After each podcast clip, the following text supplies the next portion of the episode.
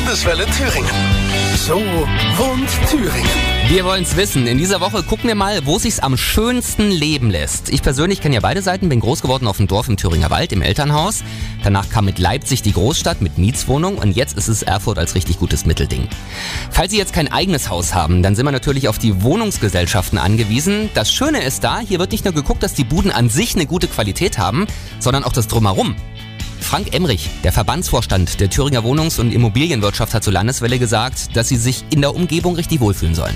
Integration, Sicherheit in den Siedlungen, Angebote im Bereich von Bildung oder auch Freizeitgestaltung, die die Wohnungsgesellschaften in besonderer Weise anbieten, obwohl es eigentlich nicht zu deren Kerngeschäft gehört. Aber unser Interesse ist es, zufriedene Mieter zu haben, funktionierende Quartiere zu haben, ähm, der Gesellschaft da auch äh, zur Verfügung zu stehen. Und es wird natürlich auch in den Wohnungen wieder was gemacht. Mitte der 90er Jahre hat die Wohnungswirtschaft sehr, sehr viel in ihre Bestände investiert.